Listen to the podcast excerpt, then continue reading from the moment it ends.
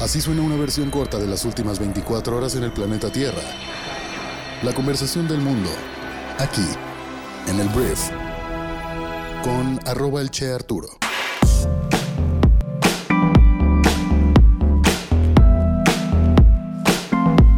Muy buenos días, bienvenidas, bienvenidos a esto que es el brief para este miércoles 21 de diciembre. Yo soy Arturo Salazar, soy tu anfitrión y uno de los fundadores de Briefy y en este podcast vas a informarte con un resumen de las noticias que debes conocer el día de hoy para ser una persona bien informada. Antes de comenzar quiero dar la primera noticia del día que es que este podcast ya estará disponible a través de YouTube. Si eres una persona que le gusta también ver a la persona que te está hablando, si nunca me has visto la cara, puedes hacerlo en nuestro canal de YouTube, se llama tal cual el brief, youtube.com diagonal el brief, ahí estamos. Y lo que va a ayudar o ser diferente es que vamos a poner algunos videos y gráficas que van a sumarle a la experiencia de ver este, más bien de escuchar este programa únicamente por Spotify. Tranquilo, si eres una persona que nada más está en Spotify y no quiere ver videos, esto no va a cambiar tu experiencia, pero claro que sumaría si estás viendo el video. Entonces, gracias por estar aquí y bueno, vamos a comenzar con esto que es el brief. Vamos a arrancar hablando de México y quiero hablar de cómo este esta narrativa que está intentando generar el presidente de México, Andrés Manuel López Obrador, sobre el atentado de o a Ciro Gómez Leiva, ¿no? Que Ciro Gómez Leiva, un comunicador, un periodista bastante reconocido en nuestro país, fue atacado lamentablemente el fin de semana pasado, se baleó su camioneta que estaba blindada, sobrevivió, pero a partir de ahí ha habido presión hacia el gobierno, sobre todo porque Ciro Gómez Leiva ha sido una persona que históricamente ha criticado el gobierno de Andrés Manuel López Obrador y esto pues levanta sospechas de quién atacó o quién ordenó atacar a este periodista. Las malas lenguas, ¿sabes? O sea, no estoy diciendo que fue AMLO ni el gobierno ni mucho menos, pero lo que ha sido polémico es la forma en que el gobierno federal ha intentado darle la vuelta a la situación para intentar de alguna forma revictimizar a los periodistas por andarse metiendo básicamente en lo que no les importa. Esto estoy parafraseándolo, no lo dijo así el presidente de México, pero sí dijo ciertas cosas que ahorita te voy a platicar. Antes de irte o antes de irme a eso, quiero hablar de un alto comisionado de las Naciones Unidas que se llama Volker Turk. Porque en medio de estas declaraciones del presidente sobre que hay medios de comunicación que pues dicen quieren afectar a su gobierno, el alto comisionado dijo que los periodistas necesitan protección, no ataques de autoridades. Y el comisionado de la ONU llamó a México a cumplir su obligación de garantizar su seguridad. Fallar en hacerlo no solo contribuye a la autocensura, sino que alienta la violencia contra los medios. Esto le queda muy bien el saco a Andrés Manuel López Obrador, que históricamente dentro de su sexenio ha sido un presidente que pues definitivamente ha atacado a los medios, o sea, definitivamente les ha mencionado en diferentes formas insultos y desacreditaciones. Y no te digo que no haya medios de comunicación que estén en contra del presidente, pero la labor del presidente no es tanto el hecho de ustedes son los culpables, perdón, de que las cosas malas en nuestro país sucedan, que es mucho la postura de Andrés Manuel López Obrador generalmente.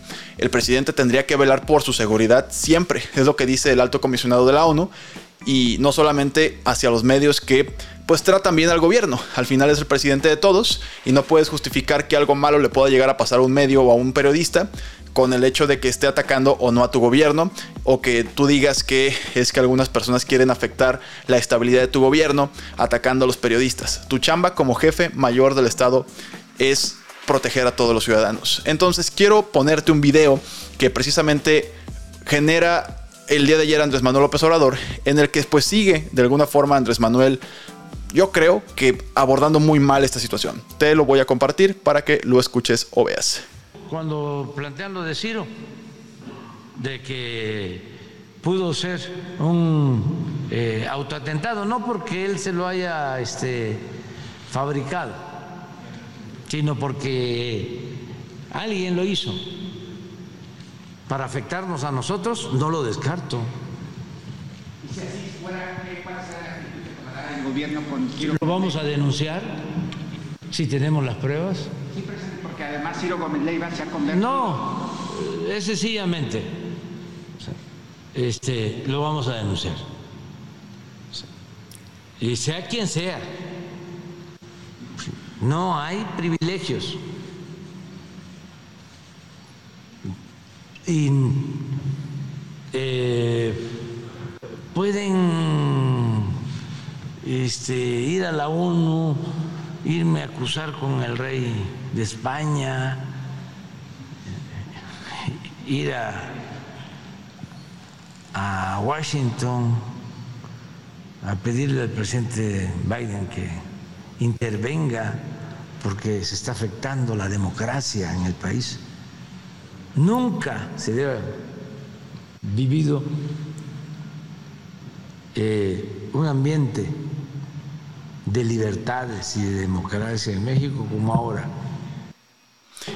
Y bueno, eso es lo que dijo el presidente de México el día de ayer, que te digo es interesante por varias, por varias razones. De entrada es interesante porque está diciendo pues que alguien pudo haber atentado contra Ciro, que no fueron ellos, que el que lo haya hecho va a ser em, pues llevado ante la justicia y simplemente Andrés Manuel en este momento se siente realmente intocable y lo es. Es el presidente de México, te dice, güey, quéjate con quien quieras, la postura va a seguir siendo la misma y no se va a hablar de la responsabilidad del gobierno hacia los periodistas en nuestro país, que lo mencionaba ayer, México ya lleva varios años siendo el país con mayor cantidad de periodistas asesinados en el mundo.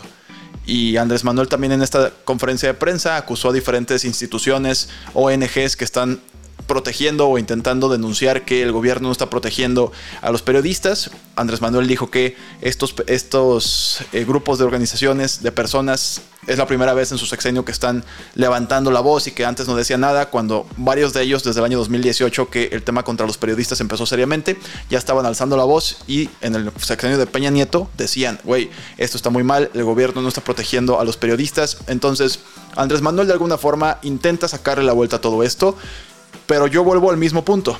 Lo más sencillo era simplemente decir, oigan amigos, esto se va a investigar, va a llegar hasta las últimas consecuencias.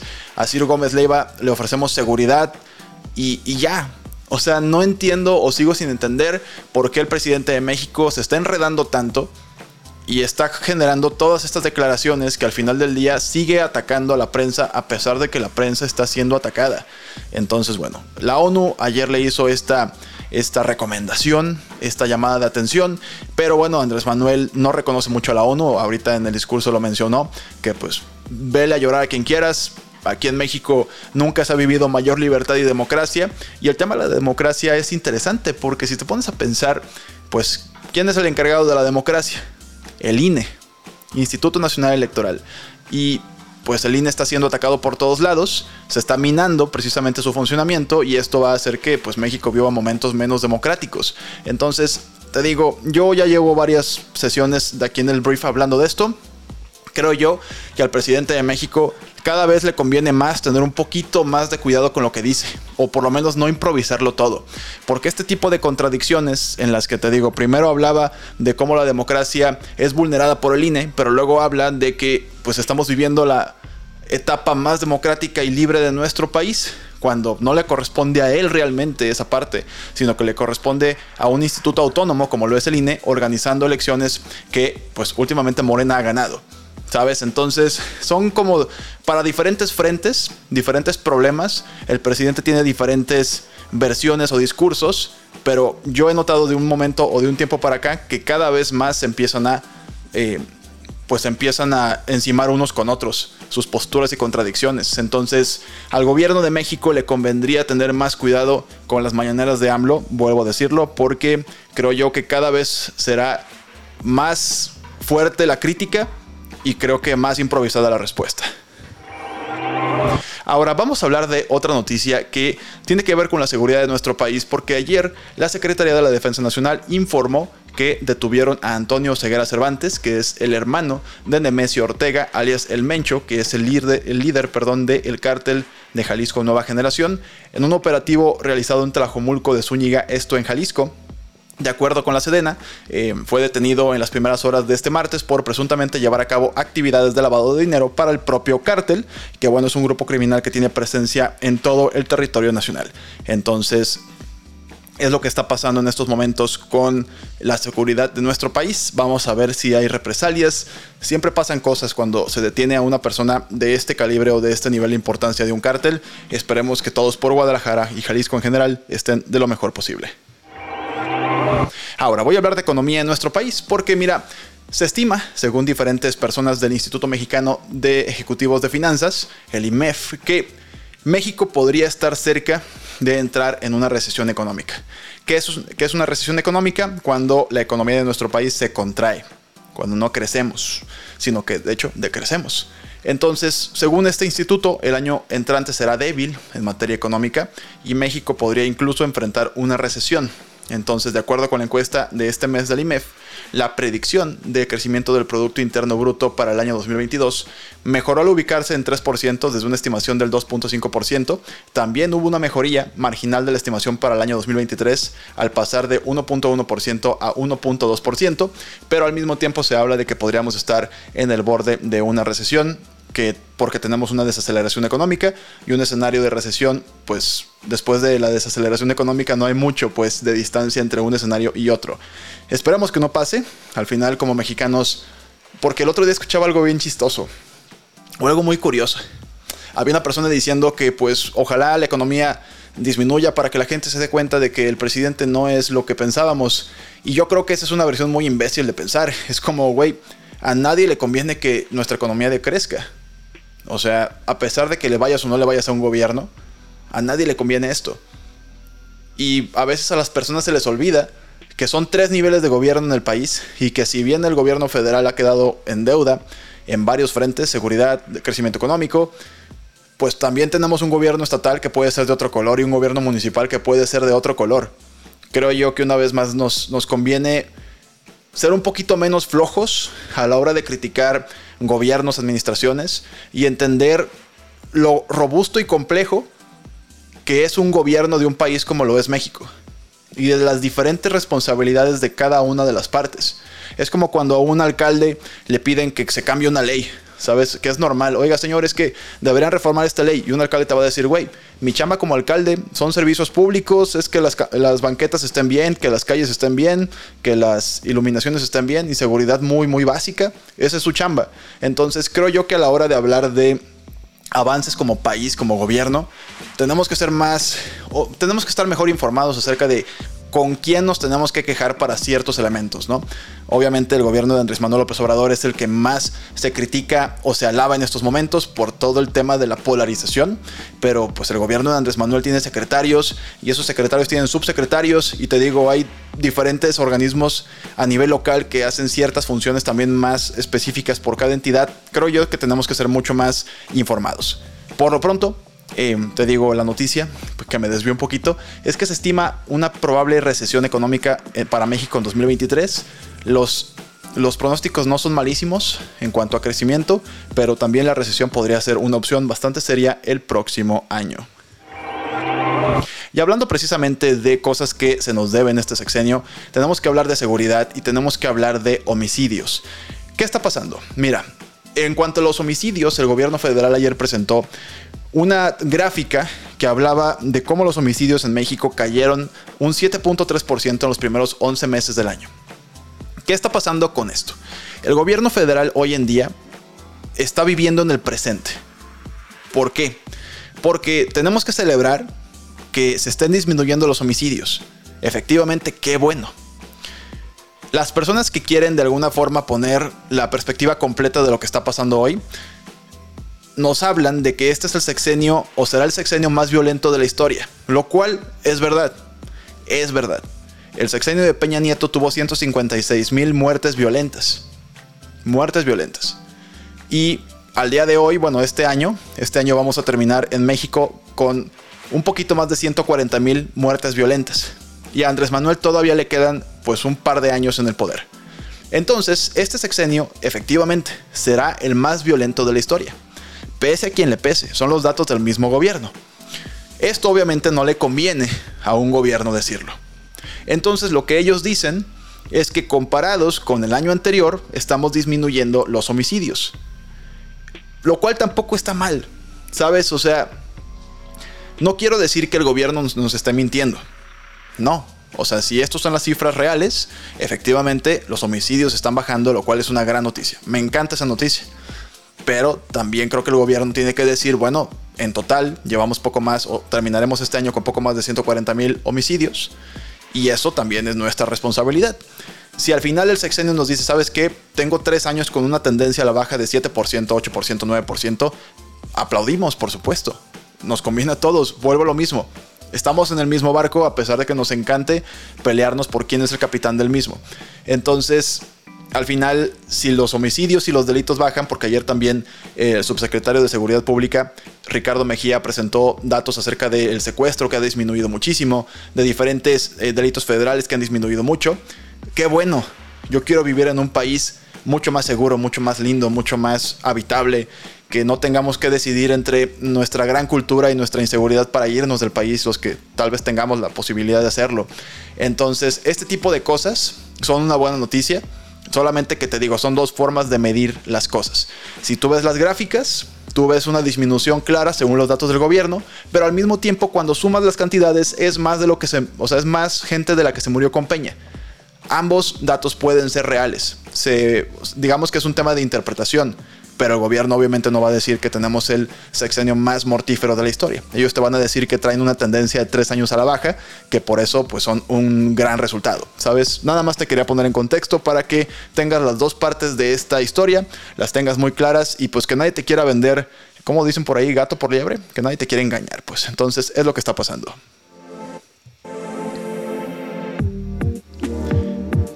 Muy bien, vamos a hablar de las noticias más importantes del resto del mundo y voy a empezar hablando de Ucrania porque Volodymyr Zelensky, que es el presidente de Ucrania, realizó una visita sorpresa a Bakhmut, que es una ciudad en el este de Ucrania, que Rusia ha estado intentando pues obtener, apoderarse de ella durante meses. Entonces Zelensky se reunió con soldados y entregó algunas medallas. Y por su parte, este Vladimir Putin admitió que la situación en las cuatro regiones de Ucrania que su país aseguró pues haber anexado en septiembre. Te, recordarás, perdón, que eh, hace algunos meses Ucrania dijo, perdón, Rusia dijo que esas cuatro regiones de Ucrania ya eran Rusia y que había como una especie de votación fraudulenta y que la votación, ese referéndum, los ciudadanos que estaban ahí decían, bueno, ya somos Rusia. Bueno, esas mismas regiones, este Putin eh, afirma que pues están en muchos problemas, que ya va a ser muy difícil seguirlas controlando.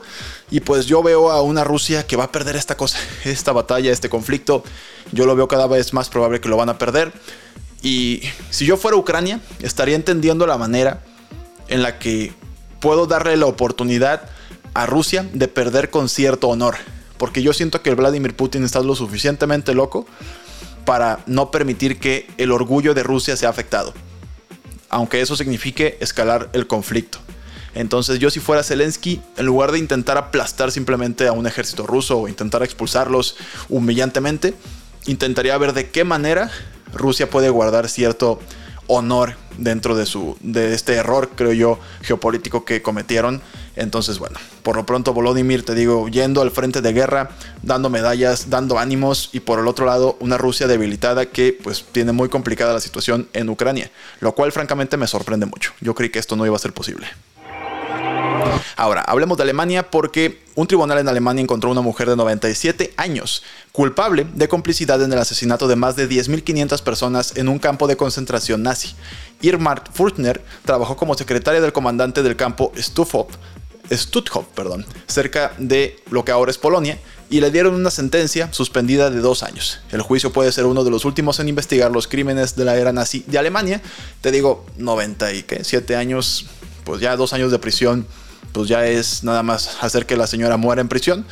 Pero bueno, todos estos juicios todavía están en curso de toda la gente que causó tanto terror en esa época.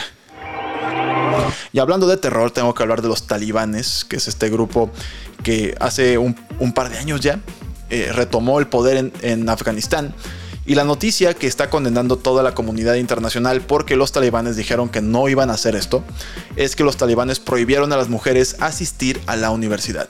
Entonces, este edicto, emitido en una carta del ministro de Educación Superior, se suma a los muchos obstáculos relacionados con la escolarización que los, talibanes perdón, han impuesto a las mujeres afganas desde que recuperaron el poder en el año 2021. Y de hecho prohibieron a las niñas asistir a la escuela secundaria después de asumir el poder. Y en octubre restringieron severamente las materias que las mujeres podían estudiar en la universidad. Ahora las mujeres ni siquiera pueden estudiar la universidad. Es algo que suena tan, tan poco viable. O sea, no, viable ni siquiera es una, una palabra que haga honor a lo que está pasando. Los talibanes no sé si en algún momento serán derrocados, que si en algún momento van a ser este alguien más va a tomar el control del país. No sé qué va a pasar con los talibanes, pero por lo pronto las mujeres no pueden asistir a la universidad. Ahora, hablemos del Mundial del 2022 que ya terminó, Qatar ya no está sobre la mesa. Pero, pues, no sé si has visto las celebraciones en Argentina. Una total locura lo que está pasando en Argentina. Ayer, bueno, antier en la noche los argentinos llegaron ya a celebrar, hicieron un desfile. Pero la verdad es que las cosas se descontrolaron tan fuertemente en Argentina el día de ayer. Había tanta gente por todas las calles porque, bueno, la selección argentina con Messi y la Copa del Mundo estaban paseando. ¿No? Estaban paseando por las calles de la ciudad y de repente hubo tanta gente que tuvieron que desalojar a los jugadores y sobre todo a Lionel Messi en un helicóptero. Eso fue lo que tuvieron que hacer ante el, caos que había en esa ciudad. Entonces, hablando de Lionel Messi, ayer Messi rompió el récord que tenía una fotografía de un huevo en Instagram como la fotografía con más likes de la historia. Por lo pronto esto siempre tiende a romperse, pero pues ya alcanzó los 60 millones de likes esta foto en la que Messi está pues celebrando con su copa, con su familia, con todos los jugadores. Es una foto muy linda y a mí me da mucha risa que de las 5 fotos más likeadas de la historia en Instagram, en 4 sale Lionel Messi. Ese es el nivel de popularidad que tiene este hombre. Ahora hablemos de Los Anillos del Poder, que es la nueva serie pues basada en los libros de Tolkien del Señor de los Anillos, que está disponible en Prime Video de Amazon. Esto no es un comercial aunque parezca, pero la noticia es que renovaron el contrato por una tercera temporada en esta serie y pues prometen subir el ritmo. Yo la verdad no he podido verla, precisamente porque se me hace muy lenta la gente que es muy fan del Señor de los Anillos, me queda claro que la ven y es como que, bueno, eh, la voy a ver porque confío y porque va a mejorar y porque me encanta ver un poquito de lo que sucedió antes de las historias que ya vi en películas o leí en libros. Pero te digo, a mí me costó mucho trabajo, me eché tal vez uno o dos capítulos y no la pude seguir viendo. Pero bueno, por lo pronto ya hay una tercera temporada con este gran presupuesto que tiene Amazon. Es increíble la cantidad de lana que le están metiendo a esta serie y vendrá próximamente después de que terminen las dos actuales que se están corriendo y publicando. Muy bien, esta fue la conversación del mundo para este miércoles. Espero que esto te genere mucho valor, muchas conversaciones ricas y pues bueno, nos escuchamos el día de mañana que ya es jueves en la siguiente edición de esto que es el brief, que caray ya va a ser Navidad, es impresionante y bueno, vuelvo a decirlo, nada más para, para dejarlo bien claro, ya tenemos canal de YouTube. Te digo, estoy adaptándome, estoy adaptándome a este formato que es nuevo para mí. El micrófono me daba muchísimo miedo al principio y ahorita la cámara por supuesto que me impone muchísimo respeto. Pero bueno, nos harás un gran favor si puedes ir a YouTube a seguir nuestro canal y si por favor también puedes dar like y ver los videos también allá del programa, te lo agradeceré una infinidad. La idea es que el programa siga creciendo y YouTube también será un método para monetizar esta plataforma. Entonces, una vez más, gracias por estar aquí y nos escuchamos en la siguiente edición de esto que es el brief. Yo soy Arturo. Adiós.